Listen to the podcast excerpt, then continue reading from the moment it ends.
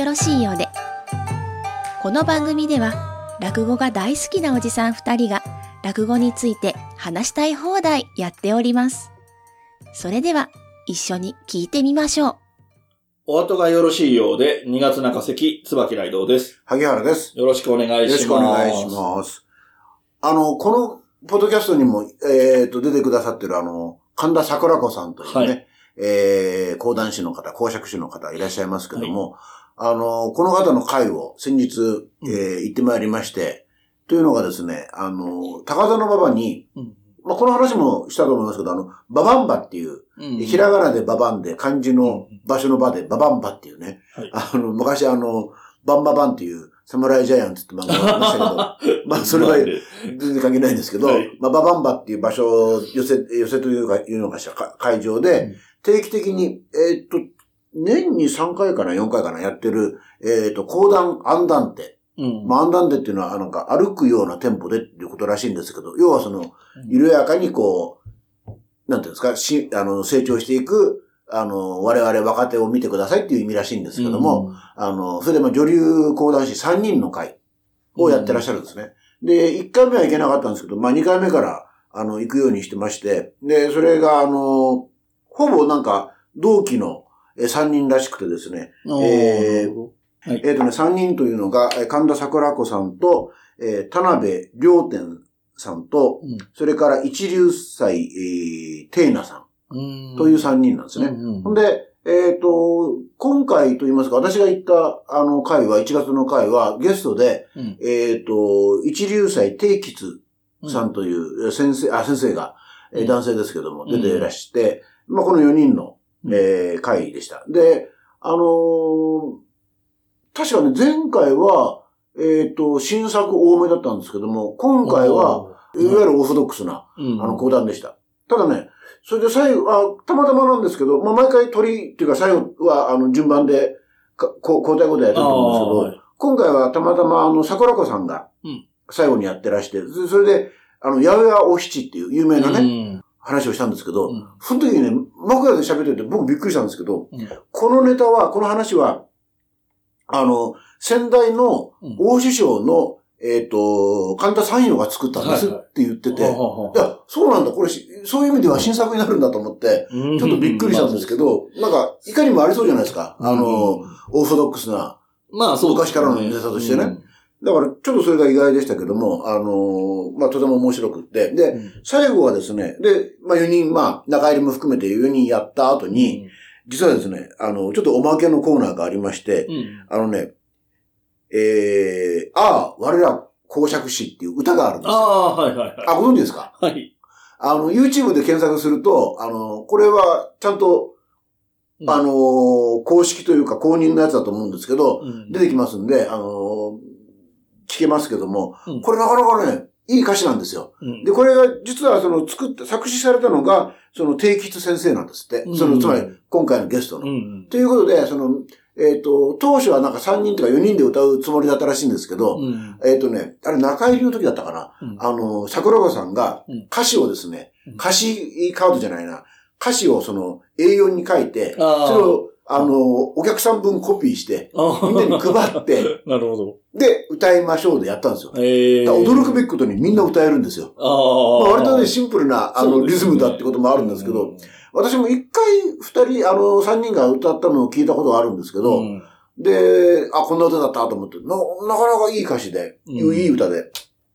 で、そういう、まあ、イベントというか、あの、会を行って、だから、あの、いちかさんの講談聞いたりですね、うんあの、この桜子さんたちの講談聞いたりと、うん割と今年ねああそうです講談ついてるんですよね。そうですよね。ちょっとね、あの、まあだけどほら、あの、講談の世界も深いじゃないですか。深いですね。あの、もちろんその誰が誰の弟子でとか、うんで、で、誰と誰がこの兄弟弟子でとか当然あるわけで、はい。で、あともう演目もたくさんあるわけで、うん。これ講談までこう、深入りすると大変なことになるぞ、俺は、と思って、うんで、一応だから、あの、僕の中では今のところ、市川さん、桜子さんをこう軸にね、うん。行ける会は行こう。で、あのー白山先生のが聞けたら、チケットが取れたら、うんもうこれはラッキーと思っていくけども、うん。まあ基本はその若手二人の市川さんと桜子さんを抑えていこうかなというふうに思ってます。講談は、その演目自体がね、何千とかですよ。うん二千とか三千とか言いますよね。はいはいで、落語はよよく一般的には500とか700とかなんで、もう3倍、4倍っていう演目の数だし、歴史もね、講談って、ルーツ自体は平安ぐらいまで遡るって話もあるんですよね。うんで、一方落語は基本的には江戸時代からって言われてたりするので、まあね、それがまあまあ、そういう時代があって、今はこう、一回下火になったのがまた盛り返していく最中っていうはいはいはい。面白いところではあるなとは思うんですけれども。はい。ということで、はいえー、講談もね、興味あるし、あの、桜子さんがね、来てくれた時にある程度講談の話してるんですけれども、レギュラー会でも一回ちょっと講談とかね、そういう話も。まとめてしてみたいなと、集中的にしてみたいなとも思ってはいます。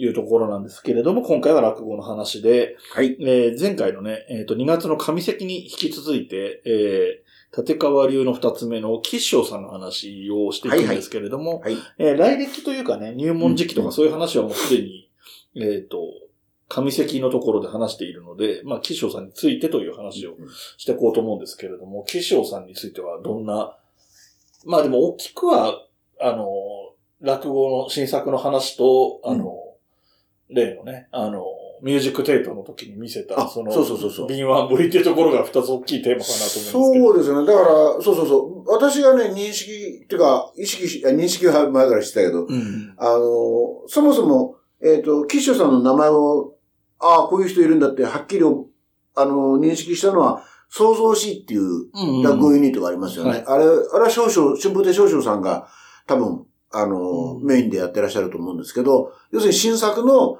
うんえー落語や講談を作りましょう。あ、講談じゃない、浪曲を作りましょうっていう回ですよね。うんあの、ユニットですよね。で、その中に今、吉祥さんもいて、で、あの、講演をいろいろやってると。うん。で、その時も、あの、当時はね、えっと、クラファンをやってたんですよ。うん創造 C で。うん。で、それの、もう、本当全部回してたのが、吉祥さんらしくって、うん、あなかなかその、なんていうか、なんですかね、ビジネス、う、う、書的なね、うん。あの、なんだろうな、ビジネスマン的なというか、うん、あの、感覚の人なんだなと思いながら、まあ、そのぐらいの認識だったんですよ。うん。で、それで、あ、これすごい人かもしれないというふうに、こう、思ったのが、去年の、そのミュージックテートのお話あった通り、クラファンの時に、うんえー、彼が途中からこう、なんていうんですかね、こう、あの、入ってきてと言いますか、いろいろその、えーこうした方がいい、ああした方がいいっていう、かなりこうアドバイスをして、で、それでまあ結果的には、まあもちろん、あの、他にもいろんな要素があるんだけど、まあ結果的にはクラファンが成功して、うん、で、どう考えてもこれはさすがに無理だろうと思ってたような金額をうん。達成しちゃうんですけど、で、それはやっぱり、あの、吉祥さんなりに、その、創造 C で培ったクラファンの作り方っていうかやり方をたくさんやってて、で、その一方で、まあ、ツイッターをどう使うかとかね、いつ頃やったらいいかっていうことも含めて、あとその、えっと、ミュージックテートは、あの、菅野さんっていう店長さうん。んがメインでツイッターやってたんだけど、いや、それを一人じゃ無理だっていうんで、えっと、二つ目か、うん。の方で、えー誰か、あの、立てた方がいいっていうんで、その人を、あの、まあ、菅野さん経由でしょうけども、うん、えー、張り付いてもらって。う、ん。で、その、いわばミュージックテートの中の人の二つ目と、えー、キショさんとでこう、うんツイッター上でやり取りして、うんで、それをみんなにこう見せることでまたさらにお金を。うんあそこのショーみたいなところは面白かったですね。そうそうそうそう。あの、その中の人、えっと二つ目さんは、えっと、当時は誰って自分で名乗ってなかったので、はいはいはいで。それを吉祥さんも知らないっていう状況があったから、うんそのやりとりが、うん。その吉祥さんがこの教会かなと思うとか、うんどうこうって言って、それに対して答えをしていく中で、だんだん絞られていって、うん二つ目であの教会でみたいな感じで、じゃあこの辺かなとかっていうのを、やり取りしてる様も見せてくれてた。それをだから、えっと、本人たちが本当に知ってるんだったら DM で直接やればいいことなんですよ。うんうんうん。で、それをわざと、そういうふうにショーとしてうん。見せる。あの、そのクラファンに関わってる人とか、あの、お金を出そうかどうか迷ってるような人が、ああいうのを見て、面白いじゃんってなるきっかけになることをやってたっていうのも、非常に大きかったなと思いますね。結論的には、あの、中の人って、桂、えっ、と、浩二さんっていう。コウジさんですね。うんですよね。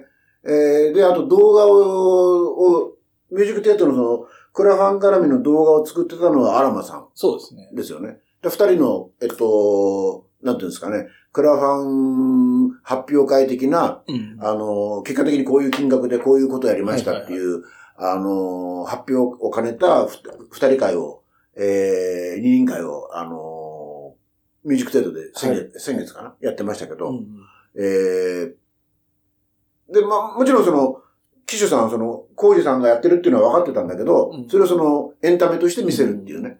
だから、だからその、なんていうか、そういうところから、あ、この人すごくこう、まあ、すぐ平べったい言い方すると頭がいい人だな。うん。らこう、いわゆる落語脳だけじゃなくって、こう、ビジネス脳もある人だなっていう気がしてて、で、それで、去年の後半ぐらいからかなりその意識して、うん。まあなかなか全部はいけないんですけど、まああの、見に行ったり、うんで、幸いなことにっていうか偶然なんですけど、あのー会社、えっ、と、弊社のですね、近くに、うんえっ、と、連着亭という、うん。ギリ会社から歩いていけるうん。ぐらいの距離にあるんですけど、その連着亭で不定期に、あの、勉強会をやってるんですよ。そうですね。やり始めてるんです。うんでそれもね、えっ、と、横山小吉という名前を、仮の名前で、これあのね、ちょっと、パッと聞き分かりづらいんですけど、縦の縦が横で、川が山山で、で、吉祥をひっくり返して小吉っていうね。全部逆逆みたいな話なんですけど、パッと聞きだと普通の名前になっちゃってて分かんないんですけど。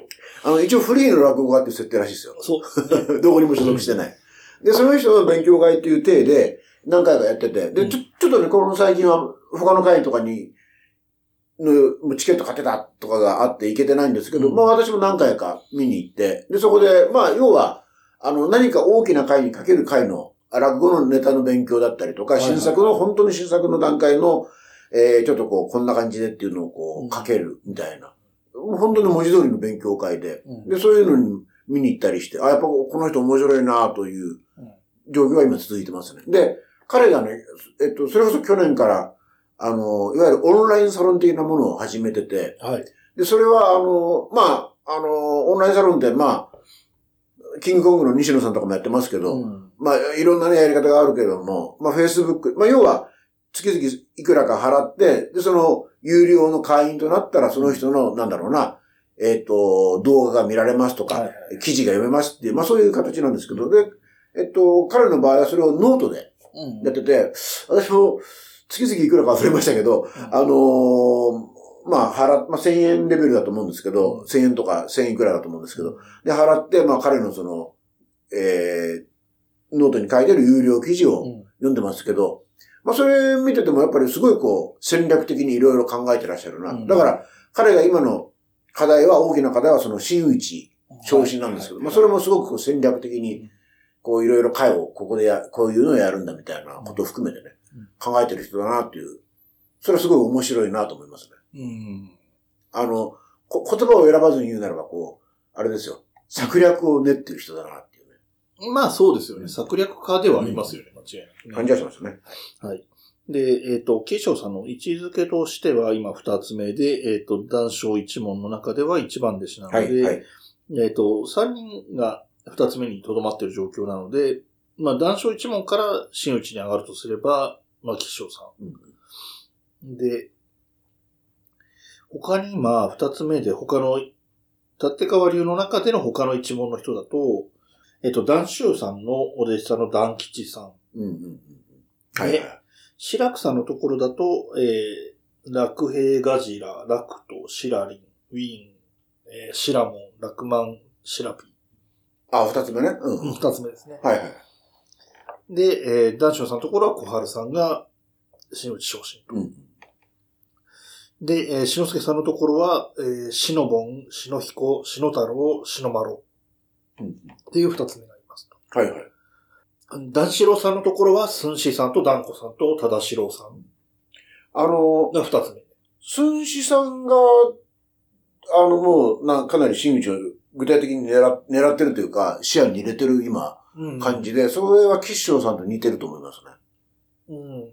だからおそらく、あの、今年23年か、あの、今年1年いろいろその真打ちトライアル的な、こう、真打ちのためのいろんなことをやって、うんまあ来年、まあこれは僕の勝手な憶測ですけど、24年のどっかのタイミングで真打ちになれたらなと考え、お二人ともね、考えてらっしゃるんじゃないかなと。思いますけどね。その辺がね、あの、白くさんのところは、白く一門のトライアルが明確にある。ああ、はいはもうそ、あの、挑戦するかしないかとかもす。ごい明確なんですけど、で、逆に言うと小春さんの前回の話みたいなところから言うと、男子一門は多分それがないと思うんですよ。あ、あ人の人数も少ないし。ってなると、だから、その中で、例えばその、男子郎一門の人たちっていうのは、その、トライアルがあるのかどうかとかが、ちょっとルールがよくわかんないので、うなんか難しいな。縦替わりと、のトライアルっていうのと、うんうん白草のところのトライアルっていうのが別々になってるのかどうかとかもちょっとよくわかんないなっていうのが正直なところなんですけど。いや確かにあの、その、まあ、有名な話ですけど、男子がその、はい。えっと、立て替わりを立て、立て、立ち上げたときに、はい。前座から二つ目になるときには、あの、こういう基準があるんだっていうんで、男子自ら試験をね、はいはい。やると。ねあそれこそあの、男春さんの赤とんぼ、あ赤目だった。赤目高の中に、確か二つ目になるときの、はい。あの、かなり詳しい描写があって、でえっとね、あのー私、あの、えっと、本のお受け売りですけど、はいえっとね、二つ目になる条件は、50隻の話ができること、平場と言われる講談の言い立てができること、ドドヨツ俗曲などの歌と寄せの踊りが必須科目であると。うんほいで、えっと、これは、それこそ赤目高にも出てくるけど、うん50隻書くんですよね。うん。これがやりますと。うんで、そこからその話のリストから、この話のここをやれっていうふうに言われて、パッとできれば、よし、できなかったらもう即失格と。うんで、その後に、講談の平場を読んで、歌を歌って、で、踊りを踊って、それで合格と。うんいうことになるらしいんですけども、で、さらに、えっ、と、真打ちの時には、あのーなんだっけな、なう歌と踊りの、さらに試験があるはずなんですけど、うん。えっと、これはやっぱ男子が生きてる時に男子がやれたことなんで、うんうんあのーね、本当ダンシュンさんの小春さん真打ちの時には、そういう試験はやってなく、やってないはずで、、あのーお弟子、あ、お客さんたちの拍手で決めたわけだから、あのーさっき、あの、上席でも言いましたけど、うん。えーで、あと、例えば、その一方で、へえと思ったのが、えっ、と、吉祥さんの、えっ、と、お師匠さんの、だから、談笑さんか、の、お時に、談笑さんの一門の新年会が今年あったんですって。その時に、えっ、と、二つ目の、だ吉祥さんじゃないんだけど、うん。だ、えー二つ目の誰かが、うん。えっ、と、師匠にね、その会の時に、えー前座の誰それは、二つ目どうですか？っうんうん。ていうふうに、良かれと思ってああ。提案したんですって。つまり、キャリア的にももう今年二つ目でおかしくないですって。もう具体的な僕ちょっと調べればわかるけど、うんまあ今ちょっと名前はねう、んあんまり本筋に関係ないから、うんすっ飛ばして言ってますけど、、そしたらば、談笑さんが何言ったかっていうと、うんじゃあ歌ってみるって言ったんですって。だから一応その、男子ほど厳しいっていうか厳格なもんじゃないけど、うん一応の目安として、そのトライアルの、あの、基準があるんじゃないのかなと。で、結果的には、その時に歌えなかったんですよ。その前座さんは。のだから、もう少し、うん、や、あの、修行しろっていうことで終わったらしいんですけど。で、さらに言うと、うんその、キショさんがそう、それにコメント書いてんだけど、うん、あの、別にその、う、あう、なんていうの、上手な歌を歌えとかじゃなくって、うん師匠が喜ぶ歌を、うん、いい、師匠が良しとする歌を歌えばいいんだとは。はい、はい。そうですね。でね、あのーこれはその、男子のと時に男子師匠が、えっと、試験受け、あの、やる時も、うん。男子の、なんていうんですかね、こう、おめかれにかなった、要するに寄せで、こう、受ける踊りや歌でいいんだと。うん、だから、なんていうんですかね、お弟子さんの中にはもうめちゃめちゃ本寸法の踊りを習ったりとか、うん、あのー歌を歌、習ったりとか、、あ、もちろん、寄せの歌よ。うん、こうだとか、えーっていう人もいたらしいんですけども、いや、そうする必要はない、ないっていうか、うん。そうじゃなくって、寄せで受ける歌とか踊りをやればいいんだと。うんだから、それを吉祥さんは分かってるから、自分は、あの、そういう方向でやったと。うん、で、それでちゃんと師匠にはまって、あの、二つ目になったんだ、みたいな。だから、特に彼はこれ早いからね、二つ目になるのが。いうふうなことを書いてて、うん、あのーだから、あ要するに何が言いたいかというと、あの、男子ほど厳格なものじゃないかもしれないけど、あの、そういうふうな、こう、歌を歌ってみろみたいなことを未だに残ってるところもあれば、もう本当にそうでないところもあるみたいで、要は結論的に言うと、その師匠師匠のそうですね。基準なんですよね、多分ね。まあ、立て替わりは、あの、なんていうのかな、まあ、ただの組織というか、うん規約とかがあるような組織じゃないので、まあ言ってみれば、落語会の主催みたいな団体でしかないのうんで、まあそこはそうあんまり細かい規律はないんでしょうし。で、ただ、一方で、えー、男子のさんの判断っていうのも、特に1年間、あの、修行期間に入ってるんですよ、小春さん。で、多分、結構な頻度で男子の師匠についてたはずなんで、うんうん見てると思うんですよね。だから試されたりとか。ちょっとね、はいはい今、今、例えば新幹線の移動中ちょっと軽くでいいよ。こ声張んなくていいから歌ってみろとか。ああ。た例えばそういうよううなん試され方とかはされてたんじゃないかと思うんですよ。ラブ今何席覚えてるとか、あとなんか、や、やれるって分かってる演目を急に振ってちょっと喋らせてみるみたいなこととかを、一年間ほぼほぼぴったりついてれば多分そういう頻度が高かったと思うので、その拍手で決めたっていうのは、まあある程度男子さんらしいポーズでもあると思うし、んそうそうもちろんもちろんそうだと思いますよ。でうん、逆に言えばその、あとはそこだけって思っててっていうこともあるかもしれないし、とも思うので、でやっぱりね、男子さん自身のことで言えば、やっぱりその赤目高でも書いてるようにうん、苦労してそこを乗り切ってきてる人だから、うんそれをないがしろにしてないだろうからね。で要するに、あの、なんだろうな、篠介さんとか、その、男春、白くになるのクラスだと、うんいや、もちろん他の人もそうなんだけど、下手な人を真打ちにしちゃうと、自分に跳ね返ってくるじゃないですか。そうですね。こいつの弟子がこんなのか、みたいに。うんだからそこですごい、あの、なん基準としてきちっと、うん。彼らなりの基準がある、おそらくあるはずで。うん。で、そこをクリアできなかったらダメだっていう。そうですね。だからそういう意味でダンションさんは厳しいんだろうなとは思います。で、えっ、と、シラクさんはやっぱりその、男子師匠に気に入られたポイントとかも独特なので。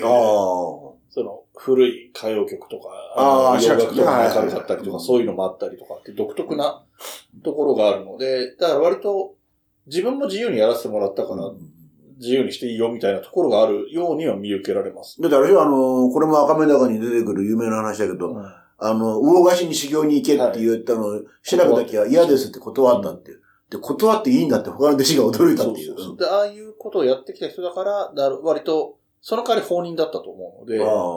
で自分も割と弟子に対して放任寄りですよね。うんうん今日来るときたまたま聞いてたポッドキャストで、お弟子さんが、えー、年末の挨拶が今年初めての対面だったっていう話をしてましたからね。あんまり直接会うことも、まあまあ会おうと思えば会えるんでしょうけど、普通に忙しくしてたりすると会う機会もない。っていうこともあるみたいですけど、まあちょっとあの、立て替わり全体の話に広がっちゃいましたけれども、そうですね。で、キッショーさんというところで言うと、新作落語家という印象も強い。まあ古典も、あの、もちろんできるんですけれども、、新作落語家っていう印象も強くあるかなとは思ってるんですけれども、あの、実際、ああの、新作たくさん、あの、はい。作ってらしうて、ん。で、特徴的なのは、うん。あの、いわゆる義古典はいですよね。はい。あの、よくあの、新作落語の中には、あの、今のうん。時代の、あの、話をする方もいらっしゃるし、むしろそっちが多いかもしれないんだけど、そうじゃなくて舞台設定はあくまでも江戸時代というか、うん。あの古典と同じような、それこそ、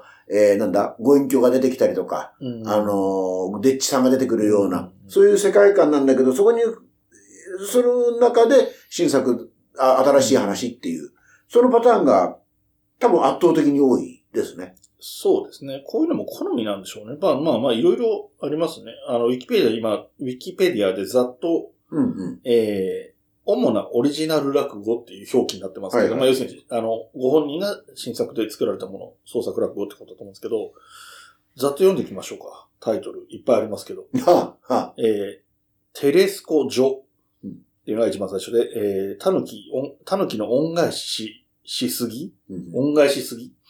えー、大根屋騒動、下歌わず、手動販売機。この辺現代物っぽいですね。くじ引きが、えっ、と、くじに、悲しいに喜ぶでくじ引き。うん。で、そそ茶、そ、そそう茶、そそう茶かな？で、ゾウ、ひらがなでゾーン、約100物語、台本問題っていうのが、スポーツ編、ラブコメ編、ヤンキー編、サスペンス編、うん。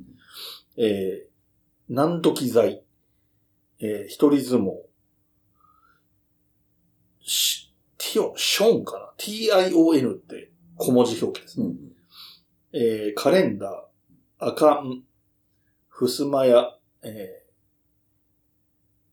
ホマ島かな？あ、ホマドね。はいはい。それは現代ものですね。うんあの。ね、あのー人は死ぬ時に自分の一生が走馬灯のように駆け巡るって話があるじゃないですか。はいはいはい。で、この人は、この人で、この話の人は、はい死ぬ間際に自分の一生がめちゃめちゃゆっくり流れちゃうんですよ。はいはい。っていう話なの。だから、走るじゃなくて歩くってことですよね。そうそうそで、えー、作法。お茶の法と書いて作法ですね。蔵替え。えー、新銭形平次。えー、八五郎方向転換。これ典型的な義古典でしょうね。でも八五郎出世にうん。来てるんでしょうね。えー、良薬は口に余し。うんえー、本物の偽物って書いてあるけど、本物のにの偽札じゃないかなちょっとわかんないですけど。ごめんなさい。こっちが書いてるのが正しいかもしれないです。えー、それから炭酸ガス研究会、シリコ玉、寄せ鍋、えっ、と、末広亭とかのああいう寄せに鍋と書いて寄せ鍋。えー、ノマド、明晰夢、第4社。第3社じゃなくて第4社ですね。えー、悲し笑い。これ多分嬉し泣きの逆ですよね。うんうんうん。感情と表現あのあ。が逆になってると思うんですね。で、テロップ、サプリメント泥棒、えー親切りでいいのかな？あ、違う、親切か。親切りって。うんうん。で、えっ、と、盲線っていうのかな？盲目の盲に、ラインの意味の線ですね。うん。で、家や、これは、多分、位牌役から来てるんでしょうね。よ、先輩。ペープスタート。全然わかんないです。意味が。大向こう。うん電子ヤンキー。うんえー、情けは人のためならずんば。当日談。オツの中のこう、この辺、雰囲気、今のやってる、ね、吉祥さんっぽい雰囲気出てきましたけど。あと、小人19って言うんですかね。小さいに人に10、あー関数字19。で、えー、トコジョボ、プルプル。とこ、とこジョボでいいんだっけ？それってあれですよね。あの、渋谷落語で、あの賞を取った新作大賞みたいなやつ取ったや取ったやつですね。つですよね。あの、パズルみたいなやつね。そうですね。うん頭の体操みたいな。そうそうそう 僕これ、このトコジョボがすごい好きなんですよね。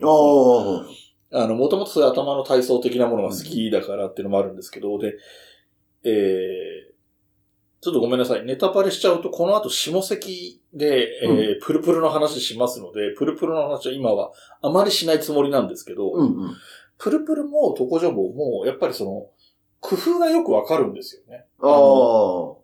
ストーリーとしてはこれで面白いじゃんっていうところからもう一工夫あるみたいなイメージがあって、あの、で、特にトコジョボの話をすると、うんうんえっ、と、その、渋谷落語で賞を取った時に、はい確か審査員の方が言ってたのが、えっ、と、もともとあった話を過去に聞いたことあると。うんうん。で、アレンジしてきて、もう一つ頭の体操の要素が加わる。はい。えっ、と、9枚のコインのうん測り方のやつなんだけれども、それが、えっ、と、ここでまだ元々の問題が解決したいのにもう一個問題が出てきて、ごちゃごちゃになるかなと思ったら、これは秒で解決しちゃう。そうそうそうそう。主人公がね。うん、主人公が、あ、また出てきた。でもこれはすぐわかるんだって言って、パッと答えちゃうっていう笑いの取り方にする。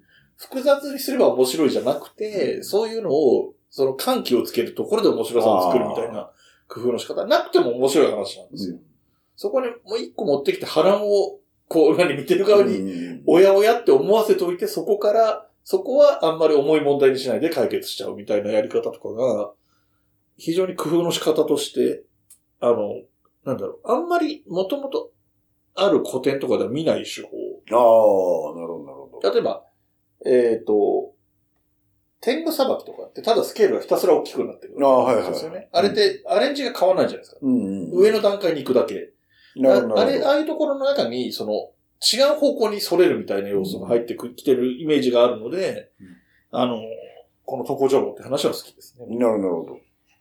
あの、岸翔さんご自身の中であの、ギミックっていう言い方してるんですけど、要するにこう仕掛けっていうんですかね。うんそれを必ず入れるようにしたいと。だからそれは、ひょっとしたらね、僕らが、あ、これがギミックだなと思ってるのとこう違うかもしれないんですけど、まあ、それこそ、下、あの、下関で詳しく喋るつもりですけど、うんプルプルだったら、あの、独特の喋り方ね。うんあれが多分ギミックなんだろうなと思うし。あまあ、あれはギミックっていう言葉とぴっうんうんたりきますね。で、そこら辺を入れたいっていうのが、その、えっ、と、まあ、ギコ展という、はい世界観の中にそのギミックを入れるんだっていうのが、彼の中での一応し、あの、縛りじゃないかなとうんうんうん。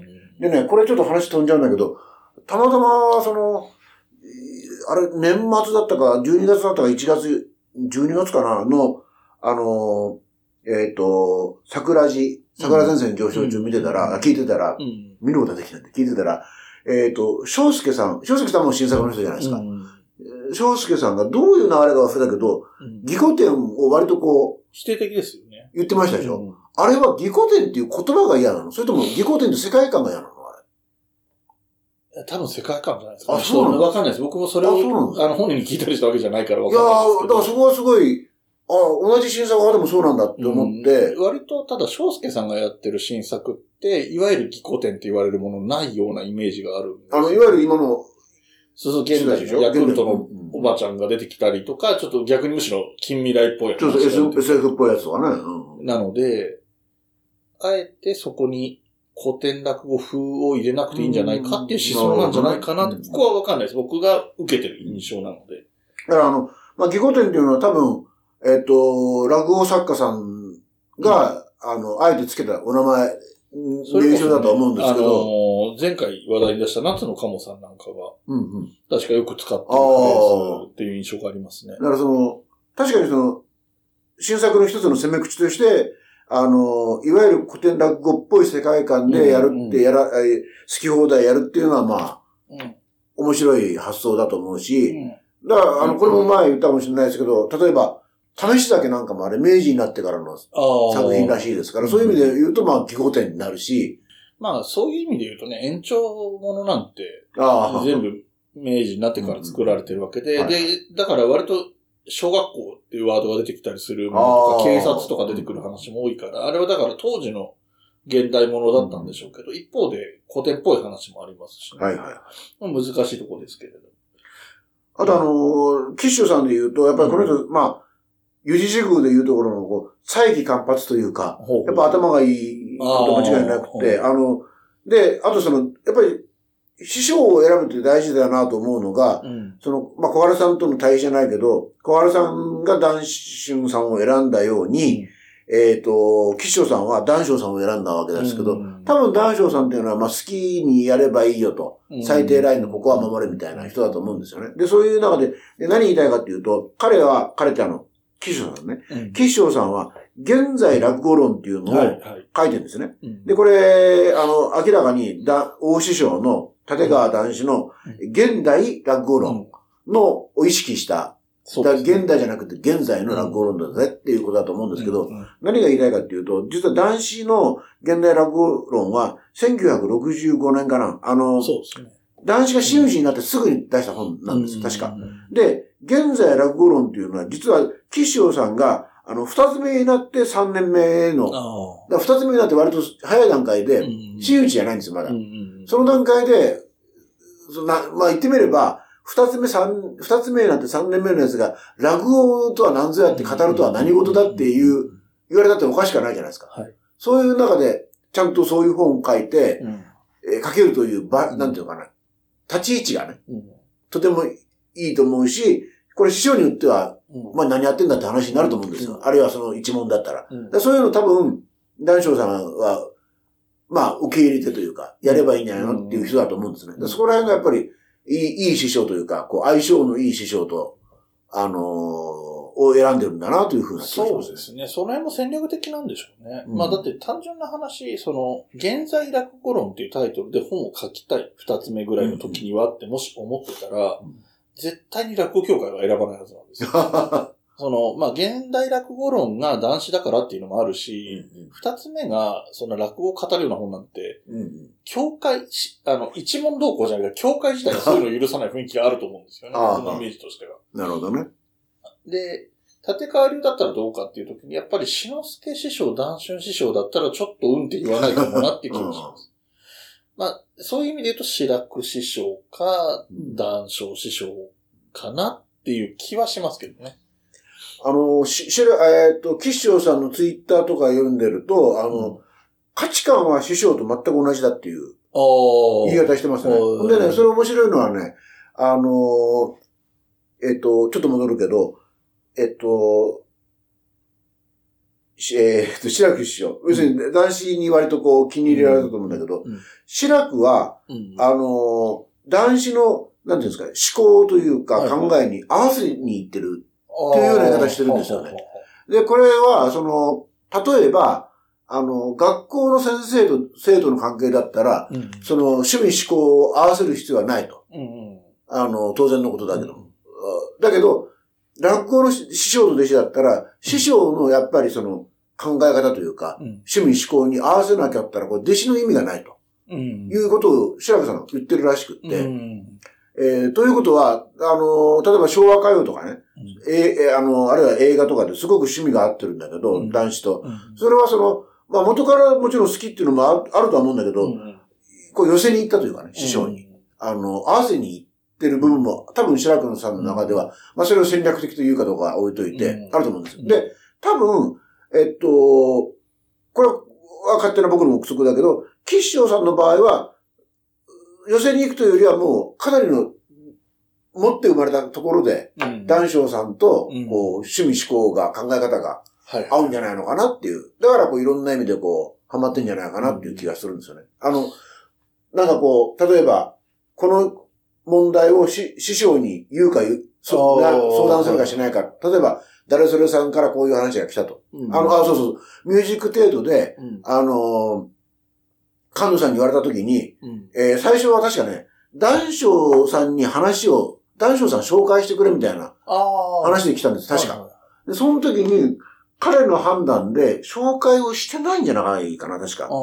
確か。で、これは、もう僕の趣味っていうか考え方は師匠と同じだから、うん価値観一緒だからうん問題ないはずだっていうふうな判断してるんですよ。で、結果的に問題ないんだけど。そこら辺はすごい面白いなと思いますね。まあ、立川流ちょっとね、あの、本筋から離れちゃうけど、えー、一般的に立川流の立川男子の門下に、えー、篠介、談春、志らく、談笑っていて、まあ他にももちろんいっぱいいるんですけどね。うんあの、度胸手流馬賞が今も代表だったりするし、他にもいるんですけど、はいはい。えーこの中の、えー、談笑師を除いた4人が一般的に立川流のサンバガラスとかって言われ方をするみたいです。えっと、篠篠介、談春、春、志らく。志らくね。はいはい。で、この3人に談笑を加えて立川流四天王って言ったらどうだって言ってるのが広瀬和夫さんなんですあよ。あ、なるほど。うん。へえ。っていう図式になっていて、で、この4人というか3人というかわかんないですけど、やっぱりその、立川男子から何を学んだり、身につけたりしてきたのかっていうところ、やっぱり全然違うと思っていて、ああ、はいはいはで、篠介さん、じゃあ志らくさんはもう明確に立川男子らしさなんですよね。い。その人となり、あのー、世間に物申してみたりとか。素人相手に本気で言い合ってみたりとか、みたいなところで言いたいことを言う。で、まあ趣味的なところ。で、僕は多分落語として一番近いのは談春さんだと思ってるんですね。で、えっと、僕が勝手に思ってるイメージの中で、篠介さんは、立川男子を師匠として普通の落語を身につけた人だと思ってる。おお今普通にあるべき落語っていうものおを、ちゃんと、あの、自分なりに消化したというか。うで、だから、ちょっと意外なんですけど、立川流って新作やる人意外と多いですけど、男子師匠って基本的にやんないじゃないん。うですか。んうんうん。はいはで、別に否定はしてないと思うんですけど、でも自分ではやらない。い。その中で、その、なんだろう、男子師匠が一時期はね、あの、自分の弟子の中での最高傑作みたいなことを言ってる篠介さんうんも、うん圧倒的に新作派。もちろん古典ができるのは当たり前なんですけど、あのクラスの人だから。でも圧倒的に新作派っていう印象があるっていうのは、で、それを男子がなんで俺の弟子なのに新作やるんだとは言わないっうんうん。ていうところがやっぱり独特な。結果なんだろうなと思って、そ僕はその3人に関してはそういうふうに違うなと思っていて、うん。そこに加えて、えっ、と、談笑さんっていうところで、談笑師匠は多分その、えっ、と、師弟関係っていう意味で言うと、うん。その、男子イズムを反面教師にしたのかなっていう気もちょっとするんですよね。あんまりルールを作ったり縛り付けたりとかっていうことじゃなくて、うん自由にやらせる。まあ、ある意味で言えば自分がしたかったことを弟子にさせてあげてるっていうことがあるのかもわからない。まあ、かなり憶測で語弊もある、もしかしたらもっと自由にやらせてくれた男子賞もね、のかもしれないんですけど、はい、そんなことも思ったりしつつなんですが、あのーま、ともあれ、あれです。あの、まとめるっぽい、まとめるつもりはないけど、うん、あの、岸尾さんは多分、あの、今年2023年にいろいろ、そうです、真打ちのためのことをやって、うん。で、さっき申し上げたように、談笑イズムというか、談笑さんの文化は多分、あの、男子ほどのあれじゃないかもしれないけど、いわゆる真打ちトライアル的なことをうん。やるんだと思うんですよ。ねさっきの話からするどういう形かわかんないけどね。な何かしかの形で見ていくだろうっていうことですよね。で、それで、それを繰り返した、するか、したから、吉祥は、あの、来年のいついつから真打ちですみたいな、そういう形を多分、今年の年末あたりにうん発表する体制に持っていくんじゃないか。で、来年、2024年に真打ちになるんじゃないかと、勝手に私は思ってますね。そうですね。僕はもうちょっと早くてもとは思いますけどね。あ、今年中にみたいな。今年中。だあまあ、ね、さっき話に出した小春賞と同じ年に新、えっ、と、二つ目に昇進しているので、でも入門はだいぶ違いますけどね。うん。でも、小春さんだって、その、いわゆる新、あーそうかそうか二つ目に上がってから時間かかってるってそう言われかそうかそうか。てるわけだから、別におかしくはなくて、うんだからこと、まあ、小春さんが春にやるんだったら秋ぐらいにあってもおかしくないかなとは思ってます。ただ。一方で、吉祥さん自身が、あの、新内化計画みたいなことをイベント的にやってるので、そうそうそうそ上がっちゃうとそのイベントもできないって、う。その、ね、あの、かつてのね、会長への道みたいな話になっちゃいますけど、なっちゃうと会長への道ができないみたいな話になっちゃいますけど、そうそう、そういう意味ではちょっと、あの、もったいない気もする。うん。その、新内計画みたいなのがもったいないなって気もするので、そんなに焦ることはないんでしょうけど。で、同じように、真打ちをあ明らかにその意識して動いてるのが寸志さんなんで、うんまあ、あのー同じタイミングなのか若干ずれるのかわかんないんだけど、孫子さんってあれですっけえっ、と、春風亭龍子さんと一緒に YouTube かなんですよ、人。そうです、そうです。そうですよね。そうです。あ入門がすごい遅い人ね。うん。だからまあ、その、その、そういう意味で言うとですね、その仲良くやってる龍子さんとかとも、龍子さんが去年、一昨年か。うんうん。っていう感じからすると、キャリアとかそういうのから見ると、やっぱりそうでしょうね。そろそろって感じですよね。はいはい。うーん。面白いですね。まあまあ、そんな中で。はいはい。で、その、賞をね、あ、取ったので、はいはいあ、そうそう、賞の話もちょっとだけまとめてすると NHK の？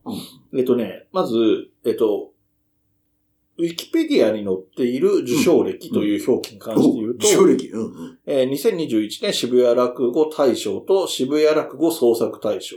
それがさっきのあれになる。そうですね。あの、えええっと、と、とこに。とこ情報。はいはいはい。で、えっと、渋谷落語でダブル受賞は確か初めてだったうんはずですね。で、それを、それを受けて去年、うんあの、三大話を、うなん、か、5日連続だっけ ?3 日連続だっけ、うんあの、渋谷ラああ、や、やりましたね。た。はい。であの、今年23年もやるらしいんですけどね。はい。で、えー2022年 NHK 新人落語大賞と2022年の、えー渋谷落語大賞。だから、渋谷落語大賞は2年連続受賞ですね。あ、そうなんだ。うんで、ちょっとわかんないんですけど、あの、若手の、その二つ目とかの賞として有名なのが、えっと、北トピアとか相模原とか、ああ、あるんですけど、その辺は取ってないんだなっていう。割とね、なんかこの渋谷落語とうん NHK と取ってるので、もう少し取っててもおかしくないのかなって思ったけど。あ、それで言うとね、うん。えっともう、これ配信が2月の11日ですよね。そうですね。あの、もう結果出てるんですけど、うん。その段階では。あの、収録ベースでは出てませんけど、うん。あの、若手落語家選手権っていうのが、はいはい。2021年、あ2年からうん。が1回、第1回で、いや、その前身があるっていう話もあるんだけど、まあ、とりあえず、この名称では第1回が去年22年から始まって、で、去年1年かけて、えっと、3回予選をやったんですよ。で、それで3人候補者、はい。あーっていうか、勝ち抜いたのが出てきて、で、それの本戦が2月のね、来、えー2月の、いつだっけな、6日かな、うん、はいはぐらいに新宿であるんですよ。い。へえ。だから、あの、11日の段階ではもう誰が優勝するかしてるか分かってないけど、それが3人っていうのが、湾城さんと吉祥さんと市花さんなんですよ。で、これキャリア的には吉祥さんが一番上なんだけど、うん。えー、ただ、あの、NHK で撮っちゃってるから、うん逆にもう、もう吉祥さんいいじゃんってなって、ああのーどっちかに。で、そういう意味で言うとキャリア的に、やっぱ石原さんちょっと若いから、万丈さんじゃねえかなって、もうワン。ジョーさん NHK も点数的に言うと2位なんですよね。準優勝なんですよね。まあ、準優勝って言葉がないので、別に取ってはないんですけど。万丈さんでもおかしくねえなっていうね。まあ実力的にも全然ね、おかしくはないなと思います。まあ、ワンジョーさんのこともね、いずれ取り上げてみたいなとも思いますけれど。その、会の、だから、えー選手権の結果が、うん。そろそろ出てますねって話です。はい。はい。ということで、えー、岸翔さんについていろいろお話ししてきましたが、よろしい？ですかはいはいはい。はい。では、えー、お知らせを挟みまして、お便りの紹介をしていきたいと思います。はいはい。この番組ではお便りを募集しています。メールアドレスは、おあと202004アットマーク gmail.com o, a, t, o, 202004アットマーク g, m, a, i, l, c, o, m です。お便りお待ちしております。また、SNS のハッシュタグは、シャープおあと。おあとはひらがな3文字です。こちらもよろしくお願いします。はい。ということで、またお便りを紹介していくんですけれども、えっ、と、お便りの方がですね、えーまた、えーキメラさんからということになってしまって、もう、ありがとうございます。キメラさんに対してすごいありがたいっていう気持ちと、できれば他の皆さんも 簡単なものでも構わないのでお便りいただきたいっていう気持ちだけは伝えておこうかなと思うんですけれども、はい。はい。で、えー、お便りの方読んでいきます。えー、椿さん、萩原さん、いつも放送楽しみに聞いております、キメラです。はい。今年1月3日から配信が開始された春風亭架橋さんのポッドキャスト、春風亭架橋の架橋ましまし。萩原さんにはツイツイートの返信をしていただいているのでご存知でしょうし、椿さんはポッドキャストの感度が高いのでご存知だとは思いますが、安定したおしゃべりやオープニングエンディングの感じが昼のラジオっぽくて好きですと。で、えー、かけまし、これ略称ですね。かけはしましましの略称ではいはい。かけましを聞いているとふと思ったのですが、お後のリスナーに特別な故障はあるのでしょうかと。えーああ。はい。えーここから先は放送では取り上げなくていいですって書いてありますけど、一旦読んじゃいますね。これ編集するかもしれません。はいえー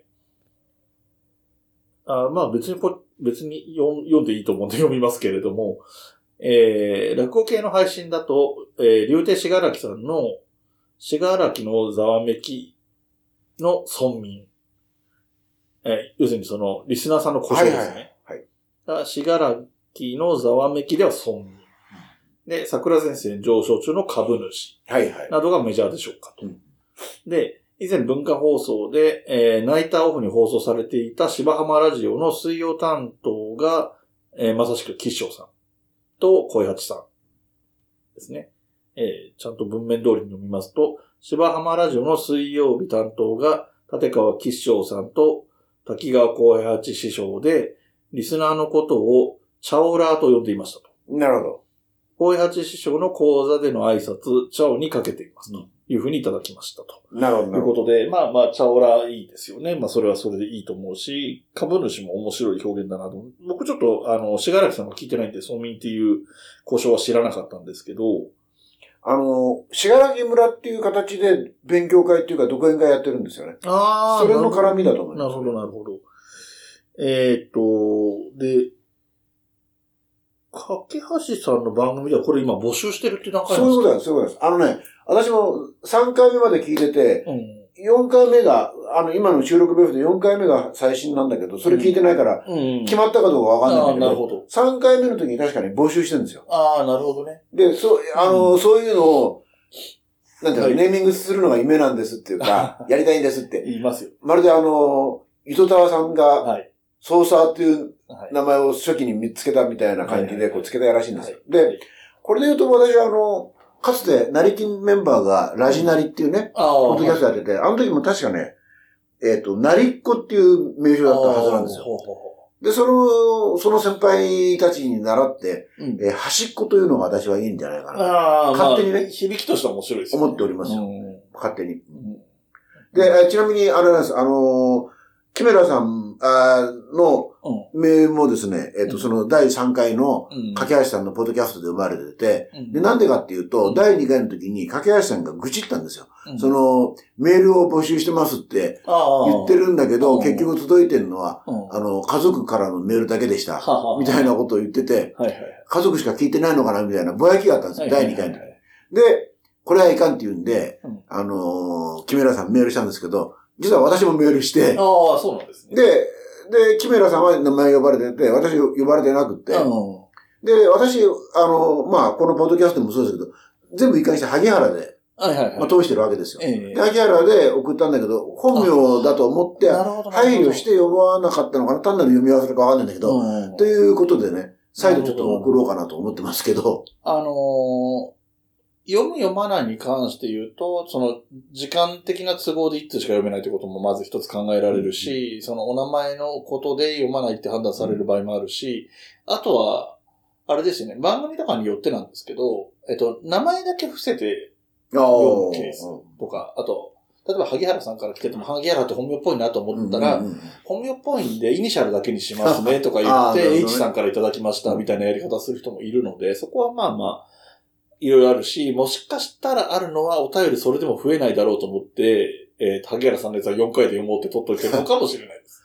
あの、だあの、で、架橋さんの、あの、あれは、うんあの、すごく本当聞きやすくって、うんえっ、と、まあ、確か15分とかそんな短い感じなんですけど、え本当にその、昼のラジオって確かね、えはい木村さん書いてあるけど、、本当にね、こう、いい感じの、あの、ラジオ番組、はい。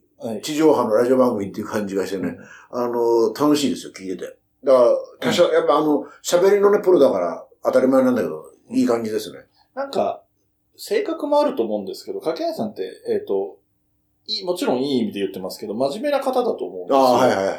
で、なので、きちんとした作り方が合う人なんですよ、ああ多分なるほどねあの、だらだら、例えば極端な話、1時間の時もあれば15分の時もあるみたいな形は好みじゃないと思うんですよ。なるほど、なるほどう。ん。だそういう意味ではきちんと作られてるのかなって、まあ僕は聞いてない意味で言うのもなんなんですが、そんな気がしましたね。はい。で、えっ、と、これ先に僕が言っといた方が、あの、いいかと思って言うんですけど、僕はあんまり自分の番組のリスナーさんを何か名前をつけるっていうのは好きじゃないです。そう、そう、聞聞こうと思ったんですよ。ではいあの、椿さん他にもやってらっしゃるけど、うんなんて名前なんですかって聞こうと思って僕は。一個もつけてないですしあ、んまり好きじゃないので、まあだから必要かっていうときはリスナーさんっていう言い方だけをしてます。なるほど、なるほど。うん。で、えっ、と、貴族意識を作るとかっていう効果も期待できるので、つけるのも悪くはないと思うんですけど、なるほど、なるほど。えっ、と、ポッドキャスト、特に素人がやってるポッドキャストで漢字が良くないのは、えっ、と、ラジオの真似をすると、うんえっ、と、自分たちを上に置いちゃうんですよ。ほう、ほうほうほなんとかチルドレンとかね。う。例えば。みたいな言い方とか、あと、えっ、と、あの人、なんだっけ。えっ、と、レディー・ガガさんがうん自分のファンのことを、リトルモンスターっていう呼び方をされていてうん、で、それのパロディ的な感じで、オードリーのオールナイトニッポンはリスナーさんのことをリトルトゥースって呼んでるんですよね。あの、春日さんの芸の。芸の名前ですよねトゥースのね。はいはい前でそのぐらいだったらいいんですけど、やっぱりその、もうちょっとこう、えー、なんていうのかな。しし我々を、に追随するものとか、我々についてくるものみたいなニュアンスを含んだ言葉をチョイスしがちなんですよ、ああ、ね。なるほど、真似をするとね。うんでそういう風なことはしたくないなっていう思いもあるので、うんあんまり僕はそういうのつけるのが、つけない方が無難だろうなとは思ってますけど、なるほど。ただまあまあ別に、あの、ちなみに萩原さんはそれ、だからつ、お後がよろしいようでのリスナーさんを何か呼ぶとしたら、なんかあります？いや、全然考えてなかった。僕はあまり、あの、好きじゃないので考えたこともないんであすけど、うん。でも、割と、その、ポッドキャスト界隈では人気の番組でもそうじゃないところでも、どっちもありますよね。いうところで、えー、終わりにしていこうと思いますけれども。はいですか？はいでは、えっ、と、今回、2月の中席は、冒頭が、えー、萩原さんが言ってきた、えっ、と、講談のね、女性3人の講談会っていうべきなのかな、のお話で、で、本題のところが、立川吉祥さんについて、まあ、割と立川で全体の話が多めになったかなという印象でしたけれども、そういう話。はい。で、えーっと、その後、お便りを紹介させてもらいまして、えー木村さんからのお便りで、えー、架橋さんのね、ポッドキャスト、僕も聞いてみたいと思います。皆さんもね、よかったら聞いてほしいと思います。ポッドキャストっていうとね、あんまりそんなに数、今動いてる落語関係のポッドキャストってそんなに数多くないので、はいはでまた機会があればね、他の音声メディアについても話していきたいと思いますので、よろしくお願いします。い。はい。ということで、今回も終わりにしていこうと思います。お後がよろしいようで。